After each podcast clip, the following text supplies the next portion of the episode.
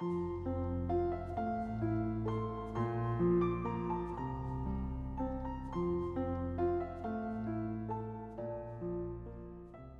家好，欢迎关注金牌公考每日热点分享。今天的热点来自《燕赵晚报》木须虫的文章：酒驾同车同桌人员也要受罚，恐怕有违法越权之嫌。武汉市交管局近期将出台一项新举措，酒后驾驶同车同桌将接受处罚。查获酒驾的，在依法对驾驶人员进行处罚的同时，一律对同车人员进行现场教育，查获醉驾的，一律将同车同桌人员送醉驾警示教育基地进行一小时的深度教育。据悉，这是武汉市交管部门首次进行的尝试。武汉市交管新规的初衷不难理解，对酒驾同车同桌处罚，主要是要求对驾驶行为互相约束，不坐酒驾者的车，不跟驾车人一起喝酒。从维护驾驶安全的目的出发，的确不乏善意，而且作为驾驶人员的亲朋好友来说，也有互相提醒的义务。不过，从法律的角度来说，此举有违法越权的嫌疑。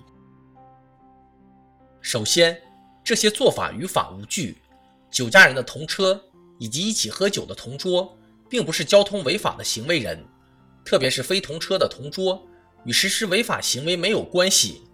目前没有任何法律规定此类情形可以作为执法的对象。其次，这是类似株连的做法，损害了他人的权益。即便是同车明知酒驾者酒驾还坐其车辆，也只能从安全风险的角度加以教育，而不宜以酒驾相关行为论处。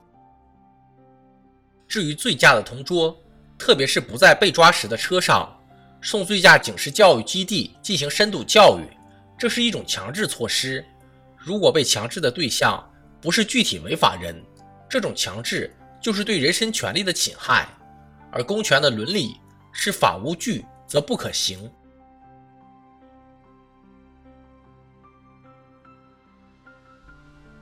此外，同车同桌同罚难有操作性，特别是醉驾的同桌，如果不在车上，还得兴师动众去捉拿，而醉驾者也未必出卖同桌。并且同桌也有充分的理由表示他与醉驾者无关，如此执法的阻力大、成本高，并非善策。酒驾同车同桌，处罚当慎行。治理酒驾是长期的斗争，与法同存，不可能毕其功于一役。持久不懈的严格执法，才能保障惩治酒驾的威慑力。治理酒驾，发挥好教育功能，的确是事半功倍之举。但方法创新不能越过权力的边界，更不能绑架公民的权利，否则只会适得其反。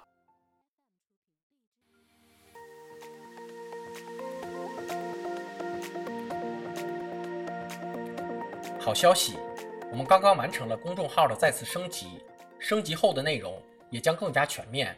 现在有面试免费课程和面试真题，我们也会逐渐包含行测、申论、遴选等内容。